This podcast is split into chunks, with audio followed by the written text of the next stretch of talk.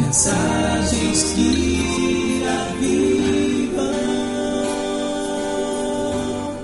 Abra comigo aí sua Bíblia. Segunda carta de Paulo a Coríntios, capítulo 5. Segunda carta de Paulo a Coríntios, capítulo 5. Nós vamos ler o verso 17. Segunda carta aos Coríntios, capítulo 5, versículo 17. Amém? Repartilha aí, compartilha aí a sua Bíblia com o seu vizinho. 2 Coríntios 5, 17. Diz assim: E assim, se alguém está em Cristo, é nova criatura. As coisas antigas já passaram, eis que se fizeram novas. Vamos ler de novo. E assim, se alguém está em Cristo, é nova criatura. As coisas antigas já passaram, e eis que se fizeram novas. Pai Santo, muito obrigado pela tua bondade, mais uma vez, em podermos ler a tua palavra, Deus, em termos a tua palavra como um porto seguro, Deus. Não precisamos ser um navio perdido no mar, ó Deus, à deriva, num oceano de ilusões, ó Deus, mas podemos estar firmes, firmados, num porto seguro, Deus. Realmente a tua palavra é para nós, Senhor, um rumo certo, Senhor, e nela nós podemos confiar, ó Deus. Muito obrigado, Pai, por termos essa palavra uma vez mais aqui hoje à noite. Já havíamos cantado, já havíamos representado aqui no teatro, mas fala conosco agora, Deus, através da palavra lida e que o teu nome seja glorificado em tudo aqui, para a glória do teu nome. Amém. Queridos, muitas pessoas vivem nesse mundo enganadas. Brasil, principalmente, tem muitas pessoas enganadas, porque o Brasil é um país cristão. Existem países que são fechados para o Evangelho, onde esse livro ainda não é difundido, como o Brasil, em que pessoas não conhecem o nome de Jesus, mas o Brasil tem um, algo inverso disso. O nome de Jesus está desde a maternidade até o cemitério. Você ouve falar sobre Jesus, você vê falar sobre Jesus, você vê é, relatos sobre os feitos de Jesus. E a Bíblia fala em Provérbios que a alma farta pisa o favo de mel. Tem muitas pessoas que usam o nome de Deus, que usam o nome de Jesus, que professam o nome de Jesus, sem realmente estar em Cristo. E eu gostaria de alertar aqui hoje à noite a todos nós, para que nós não corramos esse risco, para que nós não apenas nos apropriemos indevidamente, isso é apropriação indevida do nome de Jesus de de repente achar que nós temos relacionamento com Jesus, que nós temos relacionamento com o nome de Jesus, que nós temos realmente algo a ver com o nome de Jesus, porque nós somos cristãos, porque nós já ouvimos falar do nome dele e acreditamos. Se você parar na esquina mais movimentada de Guarapari e perguntar a todas as pessoas que por ali passarem: Você conhece Jesus? Conheço. Você gosta de Jesus? Ah, eu amo Jesus. Eu ainda não encontrei, aqui em Guarapari, eu ainda não encontrei uma pessoa que dissesse assim: ah, não, eu não quero ouvir falar desse nome. Nós somos religiosos. Nós queremos alguma coisa a ver com o nome de Jesus. Pode ser que a pessoa não, literalmente, fale assim: não, eu conheço muito pouco, mas ela quer. Você quer ir morar com Jesus? Todo mundo quer. Mas aqui, em um verso curto, mas muito esclarecedor, Paulo está ensinando aqui aos seus discípulos que estavam em Corinto o que realmente uma pessoa que está em Cristo deve fazer. Eu sei que você veio aqui hoje à noite porque você está interessado no nome de Jesus, porque aqui é um lugar onde se promulga o nome de Jesus. Eu sei que você veio aqui hoje à noite a convite de alguém, está aqui hoje à noite, mas por causa do nome de Jesus. Mas eu não quero que alguém saia daqui sem realmente estar eh, consciente, estar realmente muito preparado para saber o que é estar em Cristo. Porque nós não somos religiosos, amados, nós não pregamos religião. Nós não estamos aqui para saber com um grande saudosismo, olha o que fizeram com Jesus. Jesus não precisa que nós tenhamos dó dele. Jesus não precisa que nós tenhamos piedade. Jesus não foi um Marte do reino de Deus. Não, veio, não foi para isso que ele veio. Ele não morreu para que ele se tornasse um herói de guerra, né? que geralmente os heróis são aqueles que morrem pela causa que eles promulgam. Não é o caso de Jesus, amados. Jesus não morreu por causa de uma causa que ninguém queria. Jesus morreu porque era a única forma que eu e você tínhamos de nos libertar do reino das trevas. Ele não morreu por causa de uma causa que alguém estava elaborando. Ele morreu porque não tinha outra alternativa. Como o teatro aqui foi muito bem representado, né? a pessoa que estava presa, a pessoa que estava amarrada, a pessoa que está acorrentada pelos laços do inferno, não tem nada neste mundo, nem no mundo por vir que a possa libertar, porque a Bíblia fala: a alma que pecar, esta morrerá. Satanás tem todo o direito de roubar, matar e destruir, porque a alma pecou e então ela está sujeita a isso, porque é a lei. A lei fala, a alma que peca, esta morre. E nós não precisamos ser profeta e nem filho de profeta para ver que uma pessoa que está emaranhada no laço do pecado não vive uma vida plena. É uma vida deprimida pode até disfarçar muito bem com uma máscara eh, feliz e alegre, com dinheiro no bolso, com algumas coisas aparentes, mas na hora que chega no quarto, que apaga-se as luzes, que põe a cabeça no travesseiro, todo mundo sabe que está vivendo um inferno. O pecador sabe que ele não está feliz. Porque dentro do coração tem um vazio enorme que nada neste mundo, nem no mundo por vir, religião no mundo nenhuma do mundo consegue suprir a necessidade de um coração que está em pecado, meu amado. É por isso que Deus enviou o seu filho para ser crucificado, para ser levantado numa cruz, para derramar o seu sangue, porque através do sangue de Jesus Cristo nossos pecados são perdoados, eles são purificados. O sacrifício perfeito do Cordeiro nos purifica de todo pecado. Louvado seja o nome do Senhor. O que, que é que está, é, quer dizer essa expressão estar em Cristo, amados? O que, que é fazer parte da igreja? Pessoas chegam para mim, pastor, mas olha, a igreja tal, a igreja tal. Eu falo assim, o que, que é igreja, amados? O que quer dizer que eu faço parte da igreja, que eu sou parte do corpo de Cristo? Paulo chega aqui na carta aos Coríntios e ele fala assim: olha, ele primeiro ele lança uma dúvida. Ele fala assim: ó, e se alguém está em Cristo? Não é todo mundo, meu amado. Ele começa mostrando para Coríntio que se alguém está em Cristo, tem aqui uma palavrinha pequenininha, o se, que ele lança uma dúvida: será que você realmente faz parte? Porque tem muitas pessoas enganadas, tem muitas pessoas enganando-se a si mesmo. Tem muitas pessoas que trocaram de ideologia, trocaram de roupa, maquiaram-se, mas continuam tão pecadoras quanto. É muito comum você encontrar pessoas e dizendo assim: você está servindo a Deus? Ah, eu já deixei isso, eu já deixei aquilo, já deixei aquilo outro. Esse não é o parâmetro. Você está servindo a Jesus Cristo? Olha, eu era assim, agora olha como que eu estou. Agora eu era pobre, agora eu sou rico. Eu morava numa casinha alugada, agora eu tenho minha casa. Isso não é o parâmetro. Eu trabalhava de empregado, agora eu sou patrão.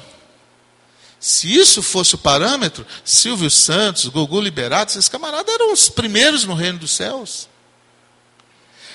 Qual é o parâmetro, meu amado? Paulo está dizendo aqui, olha, e se alguém está em Cristo, eu não tenho como olhar para você e julgar o seu coração, mas você sabe muito bem se você está ou não.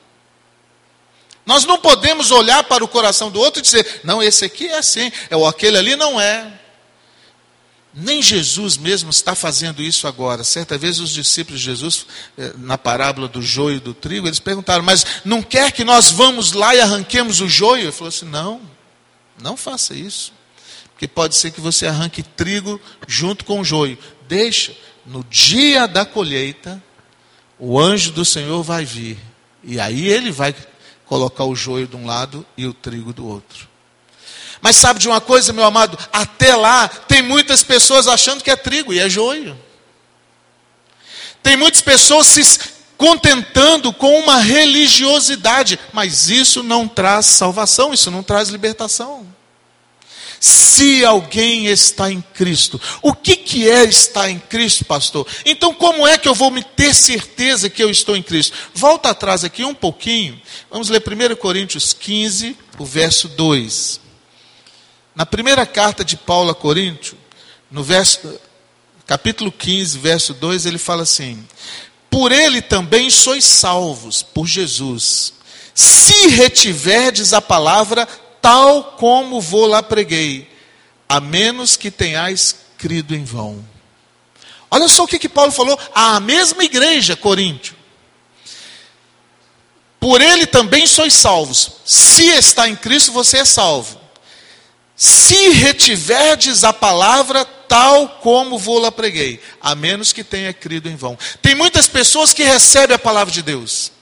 E então tem aquele momento emocional e chega e fala: Não, eu quero viver para Deus, eu quero Deus. Mas não retém a palavra. Logo, logo vem outra vez os demônios, como foi representado aqui, né?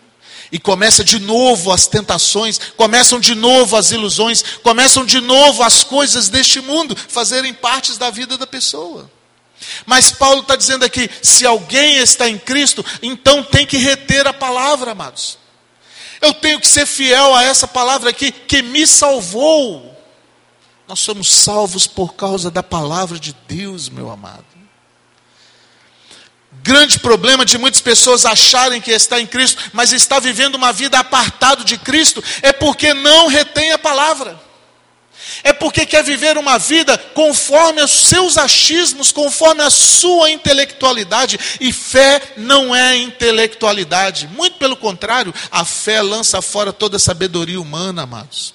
A fraqueza de Deus é muito maior do que a força do, do homem. Esquece os seus achismos, esquece suas ideologias, esquece o que os seus pais te ensinaram. Fique com a palavra de Deus. Esquece o que muitos pregadores por aí andam dizendo, inclusive pastor Sandro. Se for diferente da palavra de Deus, fique com a palavra de Deus. Esta aqui é a inerrante palavra de Deus. Entre o que eu falo para você e o que a Bíblia está dizendo, fique com a Bíblia. Entre o que qualquer homem mortal que pisou ou que vai pisar ou que está pisando essa face dessa terra, falar para você e esse livro aqui, fique com a palavra de Deus. Tem muitas pessoas que não estão mais em Cristo, porque não retiveram a palavra de Deus, preferiram ouvir os homens. Preferiram dar ouvidos a profecias humanas, que satisfazem as suas vontades, que satisfazem os seus interesses próprios, mas a palavra de Deus diz: Eu não reparto a minha glória com outro. Não foi o pastor Sandro, não foi o pregador muito famoso, não foi esses que te salvou, meu amado. É Jesus Cristo. E se nós estamos em Cristo, nós precisamos reter a palavra de Deus. A palavra de Deus precisa ser parte do meu coração, do meu viver. Pessoas que ouvem a palavra de Deus, se simpatizam com a palavra de Deus, mas depois vão embora e também ouve lá um, um confúncio da vida, ouve lá uma, uma, um rodapé de agenda e fica oh, todo emocionado por aquilo. Espera um pouco. Quem é que vai guiar a sua vida? Quem é que vai nortear a sua vida? Tem que ser a palavra de Deus, meu amado. Outro versículo, João, Evangelho de João, capítulo 14, verso 21. Evangelho de João, capítulo 14, verso 21, diz assim: Aquele que tem os meus mandamentos e os guarda, esse é o que me ama. E aquele que me ama será amado de meu Pai, e eu também o amarei e me manifestarei a ele. Por que, que pessoas não se firmam em Cristo? Porque não têm os mandamentos de Deus e não os estão guardando. Eu não vou fazer isso aqui porque será deselegante. Mas pensa você mesmo aí. Você conhece pelo menos os dez mandamentos? Você saberia citá-los em ordem como eles estão na Bíblia? Você sabe o que é exatamente que Jesus quer de cada um de nós? Porque é o mínimo, meu amado. A grande maioria dos cristãos não sabem. Alguns até vão perguntar para vocês: são dez mesmo? Como é que nós vamos fazer se o texto da palavra de Deus não está no nosso coração, meu amado? Como é que nós vamos fazer para provar que nós estamos em Cristo se a palavra de Cristo não está em nós? É ilógico pensar que alguém vai ter o favor de Cristo se ele não está dando o favor de ler as palavras de Cristo. Eu, eu, desafio aqui a qualquer um dizer que é satisfeito com a pessoa que diz que o ama, se faz tudo contrário ao que ele quer. Eu desafio aqui qualquer pai dizer que o seu filho é isso, é aquele que é maravilhoso, se você fala para o seu filho fazer de um jeito, ele faz de outro. Ninguém gosta, meu amado. Se você quer estar em Cristo, a palavra de Cristo tem que habitar no seu coração. Tem que planificar, tem que ser. Mas, pastor, como é que eu faço para a palavra de Cristo entrar? Tem que ler. Eu aprendi um, um princípio de três vias, 27 anos atrás, vou ensinar para você. Com a palavra de Deus, você tem que ler, entender e viver. Não dá para viver se você não entender. E é impossível entender se você não ler. Olha que coisa mais simples: ler, entender e pôr em prática. Não dá para pôr em prática se você não entender. Tem muita gente praticando um evangelho falso, porque não entende a palavra de Deus. Talvez não entende porque não lê, ou talvez não entende porque só está conhecendo através de outras pessoas. O que eu ensino para você não é exatamente a palavra de Deus. Eu prezo, amados, do meu coração eu falo isso para você. Eu prezo para pregar daqui o mais bíblico possível. Eu prezo para não trazer nenhum ensinamento aqui que não seja totalmente pautado pela palavra de Deus, mas é a Bíblia que me põe em Cristo, não é a pregação do pastor Sandro. Estão entendendo? Eu preciso da Bíblia, eu preciso desse, como a, o salmista falou, como a corça precisa das águas. Eu preciso ansiar para conhecer esse livro aqui e para praticar esse livro aqui. Eu não posso ser apenas um ouvinte da palavra de Deus. Eu preciso ser um praticante. E quanto mais eu entender, melhor eu vou praticar. Infeliz é o homem que ouve o evangelho, mas não põe em prática não está em Cristo. Porque Paulo está nos dando aqui a coordenada. Se alguém está em Cristo, as palavras de Cristo estão no coração dele. Jesus estava dizendo aqui no livro de João: aquele que tem os meus mandamentos e os guarda. Você está guardando os mandamentos de Cristo? Esse é o que me ama, e eu vou me manifestar a Ele eu vou vir a Ele e eu vou me manifestar a Ele. Segundo, vamos voltar lá para 2 Coríntios 5,17. Deixa esse aí marcado que nós vamos voltar a ele várias vezes. Se alguém estar em Cristo, as palavras de Cristo estão dentro de mim. Eu estou obedecendo os mandamentos de Cristo. O que, que vai acontecer? O versículo aqui está completando. Ó. Nova criatura é. Se alguém está em Cristo, as palavras de Cristo estão habitando no coração dele, tem que ser nova criatura. Eu nasci num lar religioso. Minha casa sempre teve Bíblias, desde que eu nasci. Tinha várias, pequenas, grandes, coloridas, preto, capa dura, capa mole, de zíper. Tinha várias. Nunca eu me recordo de alguém pegar a Bíblia numa festa, Natal, e falar assim: vamos ler um salmo aqui. Nunca eu vi meu pai ou minha mãe lendo a Bíblia. Íamos à missa todos os domingos. Eu lembro de ter levado a Bíblia por algumas vezes quando eu estava fazendo primeira comunhão. Nunca mais. Sabe de uma coisa, meu amado? Eu nasci olhando para a Bíblia, mas eu nunca deixei que a Bíblia olhasse para dentro de mim tinha uma barreira. Quando alguém vinha falar da Bíblia para mim, eu me fechava todo, eu me armava. Eu colocava um escudo. Eu não deixava. Eu falava, não, eu já tenho minha religião, eu já estou assim, estou assado. Era como eu me protegia. Quando alguém vinha falar da Bíblia para mim, a primeira coisa que eu pensava era assim: se eu começar a ler esse livro, eu vou ter que deixar de fazer um monte de coisas. Um dia, eu fui desafiado a ler. Tinha 19 anos. Eu comecei a ler. Um amigo começou a folhear a Bíblia para mim, começou a me mostrar, eu me interessei e eu comecei a ler. Quando eu entendi o que eu estava lendo, eu falei assim, gente, mas isso que é a Bíblia? Eu tinha uma visão completamente diferente da Bíblia. Eu achava que a Bíblia era contos de super-heróis, contos isolados, histórias soltas. Ele foi falando para mim, esse é pai desse, esse é filho daquele, é neto daquele outro. Eu falei assim, não, mas está tudo ligado? Ele falou, está tudo ligado. Eu, eu tinha 19 anos, eu não sabia isso. Religioso desde o berço. Nunca falei mal da Bíblia e nunca permiti ninguém falar mal da Bíblia perto de mim. Mas até aquele momento eu não conhecia a Bíblia. Quando isso caiu a ficha, eu pensei assim, gente, isso quer dizer então que Deus preservou a história desse povo todo até aqui? Deus está escrevendo a história dele agora com a minha vida. E o que vão contar de mim não é nada bonito. Então, naquela hora, eu temi e entreguei meu coração para Deus. 27 anos atrás. Mas sabe de uma coisa, meu amado? Na hora que o Evangelho entrou, nova criatura. Não tem como ser o mesmo, meu amado. Se você está na igreja, se você tem ouvido do Evangelho, se você tem lido a Bíblia e continua a mesma pessoa, nós precisamos conversar o mais rápido possível. Se ainda não subiu dentro de você um fogo abrasador que transforma, que modifica, que reno, renova, regenera, tem alguma coisa errada. Talvez você ainda não conheceu o Cristo bíblico.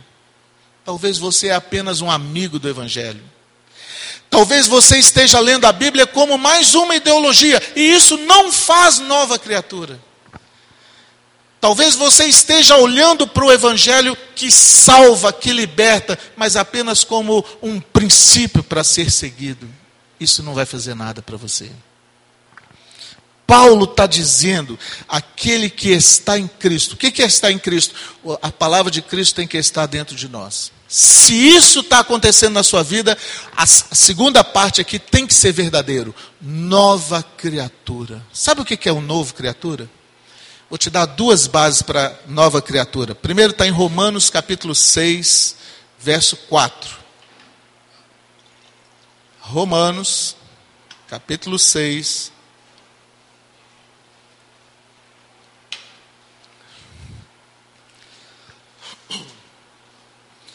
o verso 4.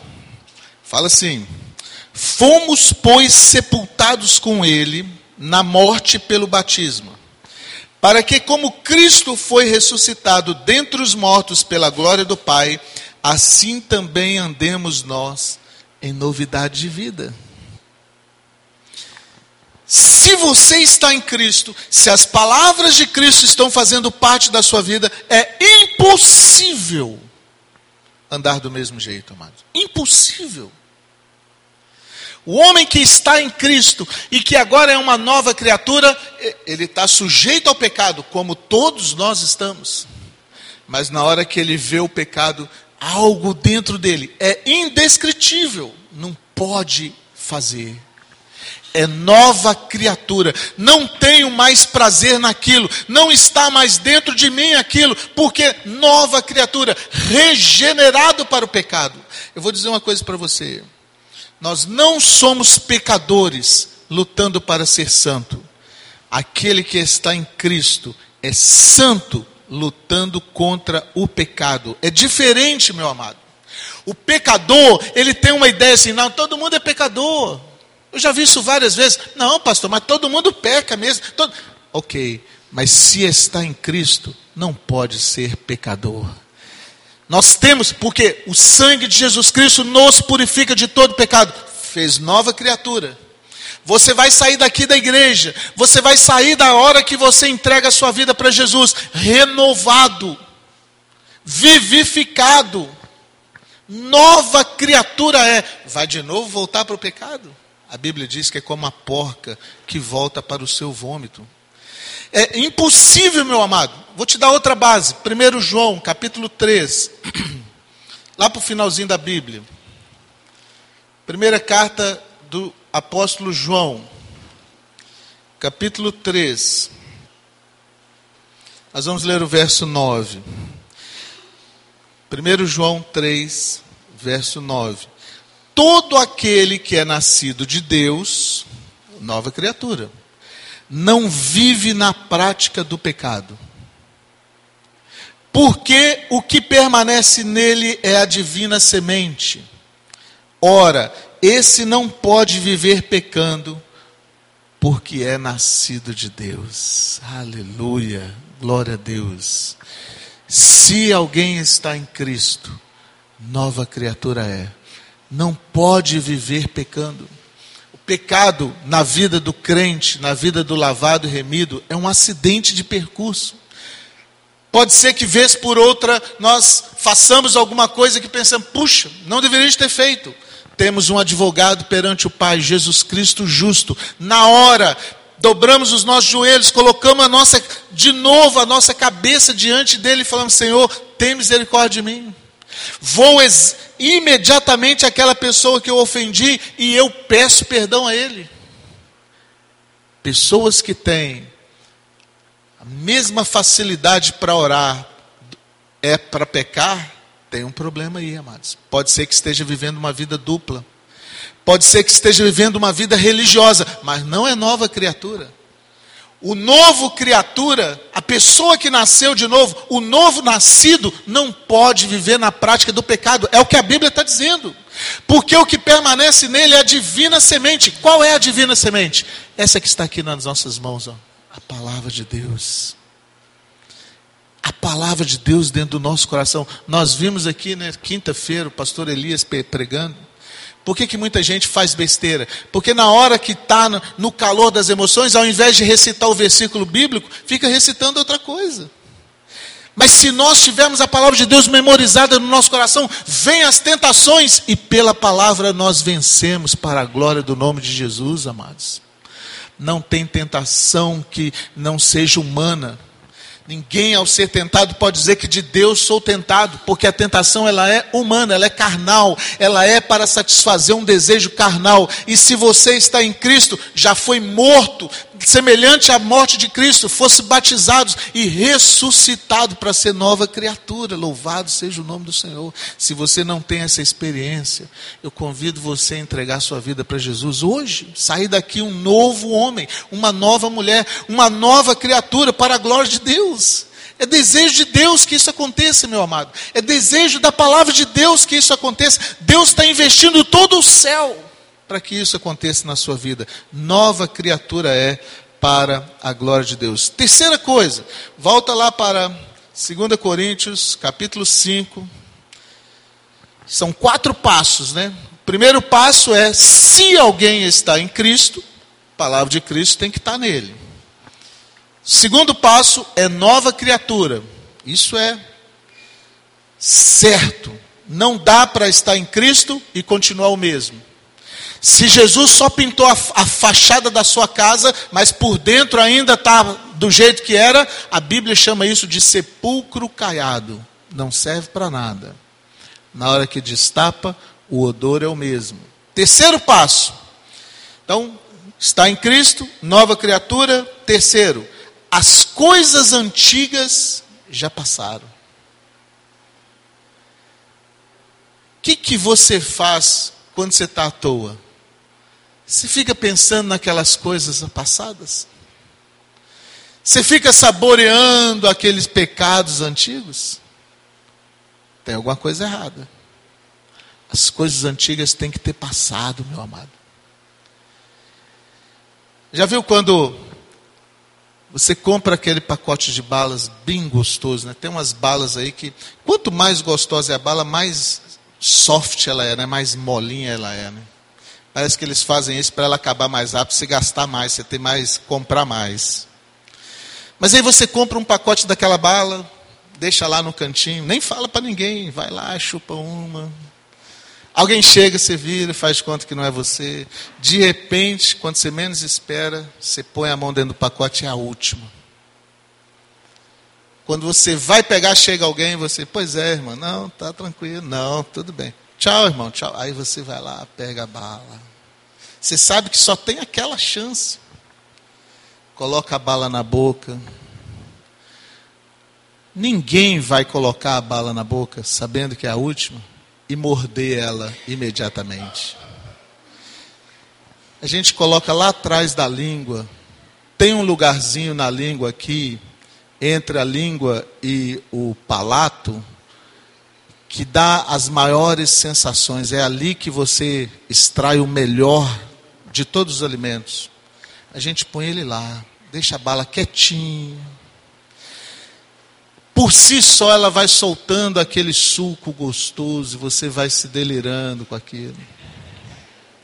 Mas vez por outra, na tentativa de ter uma sensação melhor, ela tenta ir para dentro do dente, porque se o dente cortar, derrama logo e aí você vai sentir todo, mas você não quer, você deixa ela lá.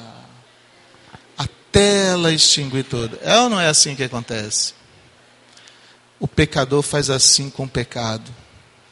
O pecado fica virando na mente dele: nossa, se eu fizer assim. Agora, se eu fizer assim e assim, vai dar muito mais sensação. Quando o Espírito de Deus tenta ir lá para tirar isso da mente dele, é como a bala que tenta ir para o dente. Ele fala: Não, eu não quero. Quando o Espírito de Deus tenta ir lá para cortar essa emoção ruim, porque o pecado faz mal para a sua alma. Todo pecado faz mal para a vida do homem. Nenhum pecado vai fazer você feliz, amados. Mas o pecador acha que ele tem que ficar ali. Aí a mente está vagando. E ele fica virando aquilo na mente. Ele fica arrumando álibis. Esse é o pior estágio do pecado. É quando você consegue álibis para pecar. Ah, eu tenho que fazer isso mesmo. Minha esposa está achando que ela é o quê? Então eu vou, vou mostrar ela como é. Ah, meu pai está pensando que ele é o quê? Eu sou melhor do que ele. Então, esse aí é um álibi para você pecar. Esse pecador já está preso pelas garras de Satanás. E sabe, amados, muito cuidado quando a sua mente está vagando, pensando em coisas antigas, porque a Bíblia diz que aquele que está em Cristo, as coisas velhas já passaram, não trazem mais prazer. E se tem de repente algum prazer sendo sentido por algumas emoções antigas, Satanás é tão sujo que vai fazer você lembrar de certos perfumes, certos cheiros, certas comidas, te leva lá no lugar. É ou não é assim? Você sente até o mofo da parede, porque ele está atrás da sua alma. Ele faz você, porque está tudo registrado. Né? Jesus faz-nos nova criatura, mas ele não apaga o HD. Ele quer fazer tudo cooperar para o seu bem. É assim que a palavra de Deus fala. Ele faz todas as coisas novas para que cooperem para o nosso bem, para o bem daqueles que o amam. Mas ele não, ele não apaga, ele não faz uma lavagem cerebral na pessoa. Então, de repente, você está assim pensando nada, e aí a sua mente te remete lá para um lugar aonde você sabe foi danoso, foi terrível para a sua alma. Sai de lá, imediatamente grita para o Espírito de Deus, fala: Senhor, me socorre. Volta para os pés da cruz, aqui ó, é a nossa vitória, meu amado. É o sangue de Jesus Cristo que nos purifica de todo pecado. Tem certas emoções que estão gravadas na nossa mente e nosso coração, que nós precisamos anulá-las, ou ela vai anular o efeito de Cristo na nossa vida. Entende? Eu já vi pessoas falando assim: Senhor, tira de mim essa vontade. Isso não é, isso não é ver, verdade. Não é Deus que tem que tirar a vontade, é você. Deus já deu toda a suficiência. A palavra de Deus, se nós deixarmos a palavra de Deus entrar, então o mal vai saindo. Mas sou eu que tenho que fazer esse trabalho. Foi eu que deixei ele entrar, agora sou eu que tenho que mandar embora. Como é que eu mando embora, pastor? Está aqui, olha. Colossenses capítulo 3, verso 9. Vamos ler dois, duas bases para mandar embora todo pensamento ruim, toda sensação ruim. Primeiro está em Colossenses, capítulo 3, O verso 9. Colossenses está logo para frente aí. 3,9 fala assim: Não mintais uns aos outros, uma vez que vos despistes do velho homem com os seus feitos. Que coisa linda! Não mintais uns aos outros. Como é que você está, irmão? Não, tudo bem. Tudo bem? Eu vou dizer uma coisa para você, querido. Não fala mentira, meu amado. Tenha pelo menos a decência de dizer: olha, eu estou um trapo. Porque quando nós reconhecemos que não está tudo bem, então tem uma grande chance de Jesus entrar no nosso coração e fazer-nos ficar bem. Mas quando a gente mete aquela maquiagem na cara, não, está tudo bem. Está descendo para o inferno, mas começa a dizer, não, está tudo bem. Isso é mentira. O pecador ele está revolvendo-se nas garras do inimigo e continua dizendo que está tudo bem. A gente trabalha com discipulado. Um princípio que eu ensino: não é o discipulador que tem que ir atrás do discípulo, é o discípulo que tem que ir atrás do discipulador. Não é o discipulador que tem que ficar perguntando, e aí, como é que você está? É você que tem que chegar para o seu discipulador e abrir o seu coração. Pastor Abe Uber me ensinou um princípio. Ele fala assim: é melhor confessar tentações do que ter que confessar pecados. É melhor você chegar para o seu discipulador e contar para ele, falar assim, olha, eu estou precisando de ajuda nessa, nessa e nessa área. Eu não estou sabendo lidar com essa, essa e essa emoção, do que depois falar, eu fiz besteira. O que, que eu faço agora? Então, meu amado, aqui ó, Paulo está dizendo outra vez a Colossenses: se já despistes do velho homem, não minta. Não fica vivendo uma vida de mentira, não. Se é nova criatura, acaba com a máscara. Acaba com a faça, meu amado. Tem uma coisa que eu nunca fiz, que é viver em cima de crediário, né? A pessoa vai lá na loja, compra aqui tudo no crediário, crediário tentação. E vem, fica parecendo um lorde, parecendo um rei, mas tudo devendo. É uma necessidade de mostrar para a pessoa alguma coisa que não é. Gasta o dinheiro que não tem para impressionar pessoas que não conhecem com coisas que nunca vão ter necessidade. Isso é mentira.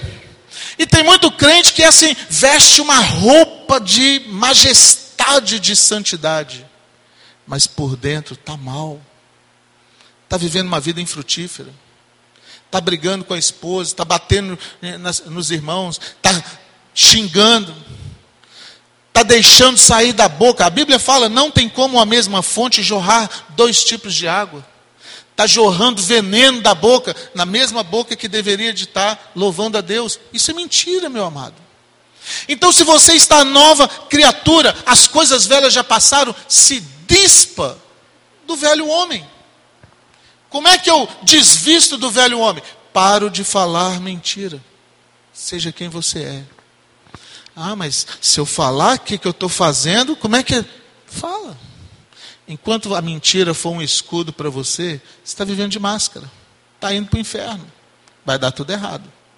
Segundo base para esse ponto aqui é Filipenses 3,13. Pouquinho para frente, perdão, um pouquinho para trás aí, volta duas folhas. Filipenses 3,13. Olha aí. Irmãos, quanto a mim, isso Paulo.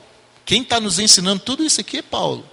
E Paulo mesmo disse assim: Irmãos, quanto a mim, não julgo havê-lo alcançado, mas uma coisa eu faço, esquecendo-me das coisas que para trás ficam, e avançando para as que estão diante de mim, prossigo para o alvo para o prêmio da soberana vocação. Aleluia. Paulo está falando assim: não é que já caíram todas as minhas máscaras, não. Não é que eu já sou todo perfeito, não. Eu não sou todo perfeito, não, amados. Pode ser que eu já tenha destratado você. Pode ser que eu já tenha até machucado você com alguma das minhas colocações. Mas como Paulo eu digo, uma coisa eu faço. Isto é, esquecendo-me das coisas que para trás ficam. Tem certas coisas que nós já passamos por ela, nós não precisamos passar de novo. Pessoa que é reincidente, que fica toda hora patinando no mesma lama, peraí, como é que vai dizer que está em Cristo? Uma coisa eu faço. Antes eu roubava, hoje eu não roubo mais. Antes eu adulterava, hoje eu não adultero mais. Antes eu xingava, hoje eu não vou xingar mais. Antes eu falava mal das pessoas, hoje eu não vou falar mais. Está entendendo, meu amado? Aquilo que a ficha já caiu, aquilo que o Espírito de Deus já comunicou ao seu espírito, coloca um guarda ali, ó. não deixa mais ser reincidente, não. Isso é estar em Cristo. Agora, uma pessoa que diz que está em Cristo, fica só patinando no mesmo problema, várias e várias e várias vezes. Eu já vi uma pessoa dizendo assim: Mas, pastor, até Davi pecou. Mas você não vê Davi sendo reincidente no mesmo erro. Quando o Espírito de Deus ia lá e comunicava ele, ele abandonava. Por isso, quando chega em Atos capítulo 13, Deus fala assim: Achei Davi, filho de Jessé, homem segundo o meu coração e que fará toda a minha vontade. Aleluia. Porque as coisas que para trás ficam, ficaram para trás, meu amado. Por último, quarto, vamos voltar lá para 2 Coríntios 5. Vamos de novo reformular os passos aqui para ver se nós aprendemos. Primeiro, se alguém está em Cristo, a palavra de Cristo tem que estar nele. É nova criatura, não pode viver na prática de pecado. As coisas antigas já passaram, eu não vou poder ficar mentalizando ou desejando as coisas antigas. E por último, eis que se fizeram novas. Romanos 12, versos 1 e 2. Vamos começar com esse aí. Como é que eu faço as coisas velhas novas? Está aqui o segredo, meu amado. Rogo-vos, pois, irmãos, pelas misericórdias de Deus, que apresenteis os vossos, o vosso corpo por sacrifício vivo, santo e agradável a Deus, que é o vosso culto racional. E o verso 2 fala assim: E não vos conformeis com este mundo, mas transformai-vos pela renovação da vossa mente. Como é que nós renovamos a mente, querido? Preciso da Bíblia. A palavra de Deus entra, o lixo vai embora. O homem que anda sem Deus, a mente dele é como uma porta escancarada, entra tudo que é lixo.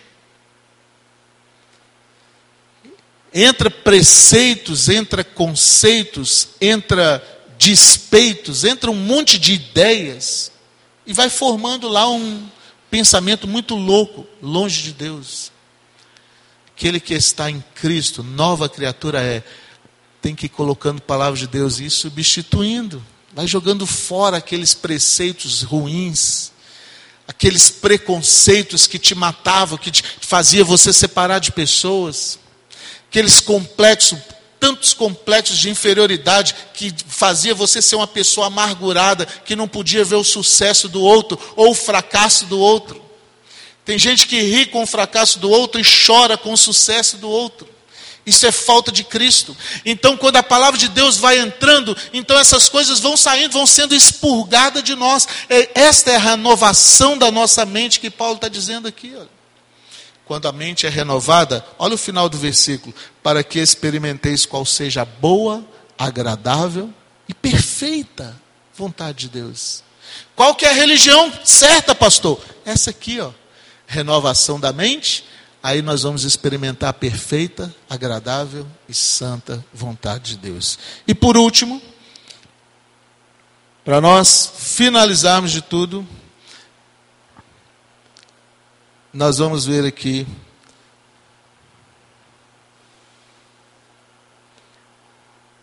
Tiago, capítulo 1.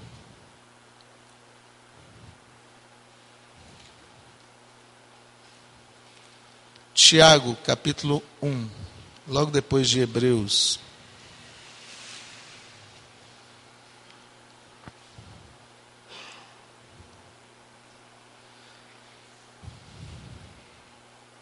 Começando do 12.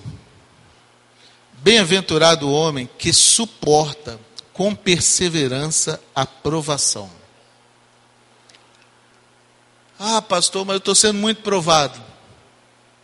Bem-aventurado o homem que suporta com perseverança a provação.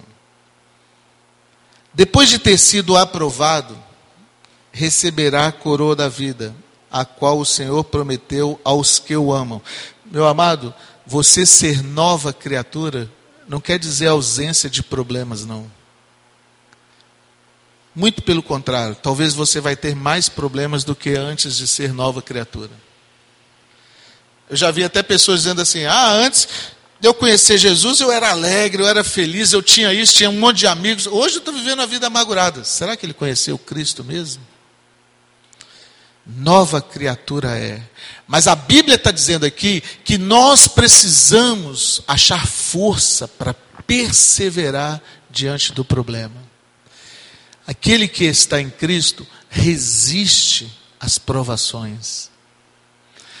Grande problema de fugir de Cristo é que a pessoa vem na empolgação. Deixa eu te ensinar um outro princípio agora. A nossa vida é feita de ciclos. Esses ciclos têm um início, um meio e o um fim. São três etapas. O início de um ciclo é a empolgação. Toda pessoa que chega em Cristo, a empolgação vai a mil. Nossa, vamos fazer para Cristo, eu estou disposto quanto que é, e a pessoa está empolgada. Esse é o primeiro estágio. O segundo estágio são os problemas, a provação. Tem pessoas que não suportam ser provadas. Na hora que vem um probleminha, ah, não, eu não sabia que era desse jeito. E aí vão embora. Será que estão em Cristo? Olha o que, que Tiago está dizendo aqui. Aquele que está em Cristo, bem-aventurado, o homem que suporta com perseverança as provações. Porque se eu estou em Cristo, meu amado, pode vir a avalanche, pode vir o tsunami, pode vir o que for. Deus faz todas as coisas cooperar para o bem daqueles que o amam. Na hora eu não entendo, mas bem-aventurados são aqueles que suportam a aprovação. Porque depois de aprovados, olha, primeiro estágio do ciclo é a empolgação. Isso acontece logo que você entrega a vida para Jesus. Todo mundo vai lá, te abraça, todo mundo te convida para ir comer na casa dele. Você vai ficar super paparicado. Daí a pouco o telefone para de tocar. Hum, ninguém gosta mais de mim. Hum, agora está todo mundo falando com o fulano. Eu fiquei para trás. Sabe o que é isso? Inveja. Sabe o que é inveja? Pecado. Sabe o que é pecado? Uma provação que vai matar você ou vai fazer você crescer. Ah, antigamente todo mundo fazia o que eu dava ideia. Agora eu dou as minhas ideias, ninguém mais fala o que eu quero. Todo mundo vai para a ideia do Caluã, mas ninguém faz o que eu estou pedindo. Sabe o que é isso? Isso é maledicência. Isso é pecado. Isso vai destruir você. E a Bíblia fala que aquele que está em Cristo, bem-aventurado os que passam por essa fase e suportam. Porque se não suportar, o caminho do inferno é largo. A porta que vai para a destruição é larga. O segundo estágio desse é pior do que o primeiro. Tem um monte de coisas que nos alerta sobre isso, meu amado. Mas quem está em Cristo, nova criatura é. Está vendo? O primeiro estágio da empolgação passa. Aí vem os problemas. Sabe qual o que que faz quando a gente vence os problemas? A gente cresce. Esse é o terceiro estágio do ciclo. Se você saiu da empolgação, encarou os problemas, logo depois que passa a empolgação, você começa a ver coisas que você não via. Namoro é assim, negócios são assim, profissões são assim. Você chega para trabalhar o primeiro dia, você volta para casa falando: gente, que empresa maravilhosa, agora eu acertei, hein? É ou não é assim? Gente, meu patrão é a coisa mais maravilhosa que existe. Só falta ser crente. Ô homem bondoso. Quando chega o terceiro pagamento, que miserável. Passa um ano, então nem férias eu tive.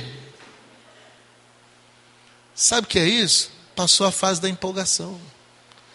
O namoro, Pessoa olha para o outro assim, ai, love you como nunca loveei ninguém. Ai, ai, se derrete todo. Nossa, que pinta linda que ela tem na ponta do nariz. É uma bruxa, depois vai criar uma verruga. Passou a empolgação. Cuidado, casamento é assim. Pessoa que não sabe namorar, fica muito empolgado no namoro, quando a realidade do casamento bate, vem a frustração. Cuidado.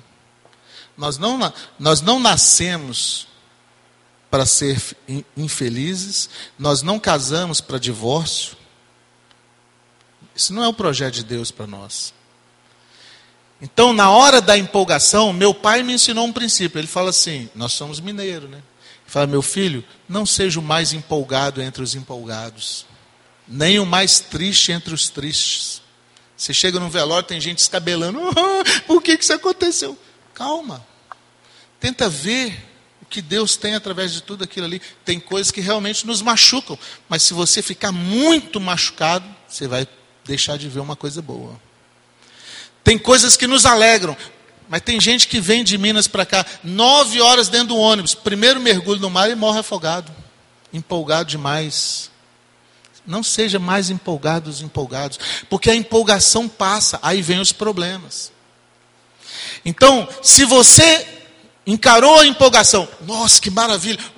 Ó, o grupo de teatro estava aqui, lindo, maravilhoso, parabéns. Vocês não imaginam quanto eles estão ralando para que isso aqui aconteça. Aí fica tudo empolgado, puxa, foi bom, nós vamos para o intercâmbio. Daí a pouco começam os problemas. Claro, meu amado.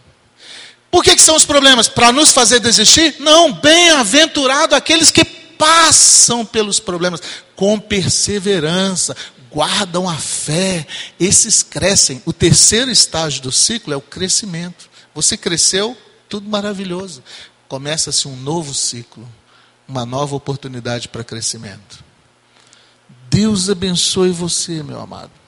Mas abra os olhos para essa realidade. Estar em Cristo precisa ser uma nova criatura. Precisa ser provado. Como é que nós vamos dar prova para Deus que nós o amamos se nós não formos provados? Só quem é provado é que é aprovado. Vamos orar? Vamos ficar de pé. Vamos falar com Deus.